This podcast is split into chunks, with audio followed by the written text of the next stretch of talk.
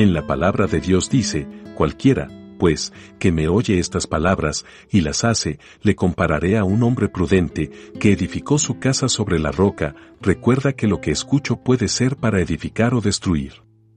No olvides seguirnos en nuestras redes sociales como Iglesia Querit y acompañarnos en nuestros en vivos todos los domingos a las 9 de la mañana. Dios te bendiga hoy y siempre. Dios le bendiga a cada uno de mis hermanos en esta mañana.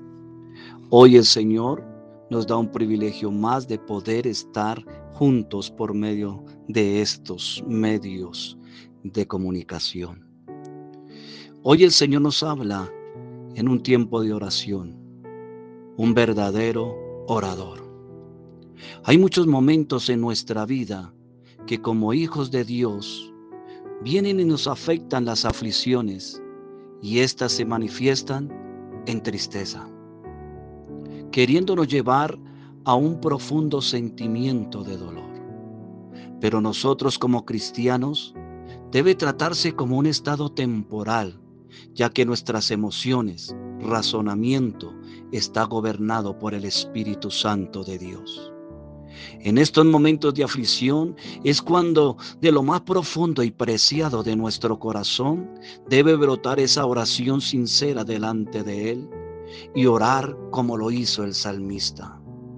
Y esto lo podemos encontrar en el Salmo 43, 3, que dice, envía tu luz y tu verdad y éstas me guiarán, me conducirán a tu santo monte y a tus moradas. Cuando la luz resplandece en nuestro ser, recibimos la verdad, la realidad. Cuando vamos a Dios en oración, estamos siendo guiados por el Espíritu Santo que nos dio Jesucristo. Porque debemos recordar que Él no nos dejó huérfanos, sino nos dejó al consolador al Espíritu Santo de Dios. O sea que podemos entender por medio de este versículo que Dios nos guía cuando vienen esos momentos temporales de aflicción y que son necesarios para nuestra vida. Para que se cumpla lo que dijo nuestro amado Señor Jesucristo, mas la hora viene y ahora es cuando los verdaderos adoradores adoran al Padre en espíritu y en verdad. Porque también el Padre tales adoradores busca que le adoren. Aleluya. Dios es espíritu y los que adoran en espíritu y en verdad es necesario que adoren. Eso lo dice San Juan capítulo 4 verso 23 y 24. Y recordemos que sus verdaderos adoradores son los que han nacido de nuevo en espíritu y en verdad. Porque esta su palabra, que es Dios hablando, nos muestra cómo debemos orar para adorar a Dios según su propósito.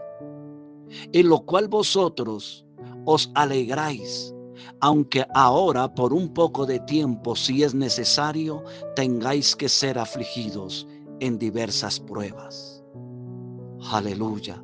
Concluyendo en esta mañana nuestra reflexión, podemos decir lo que mismo Dios nos dice y nos expresa y nos extiende esa invitación. Clama a mí y yo te responderé y te, enseña, y te enseñaré, perdón, cosas grandes y ocultas que tú no conoces. Qué precioso este verso comienza ahí en Jeremías. Clama a mí y yo te responderé.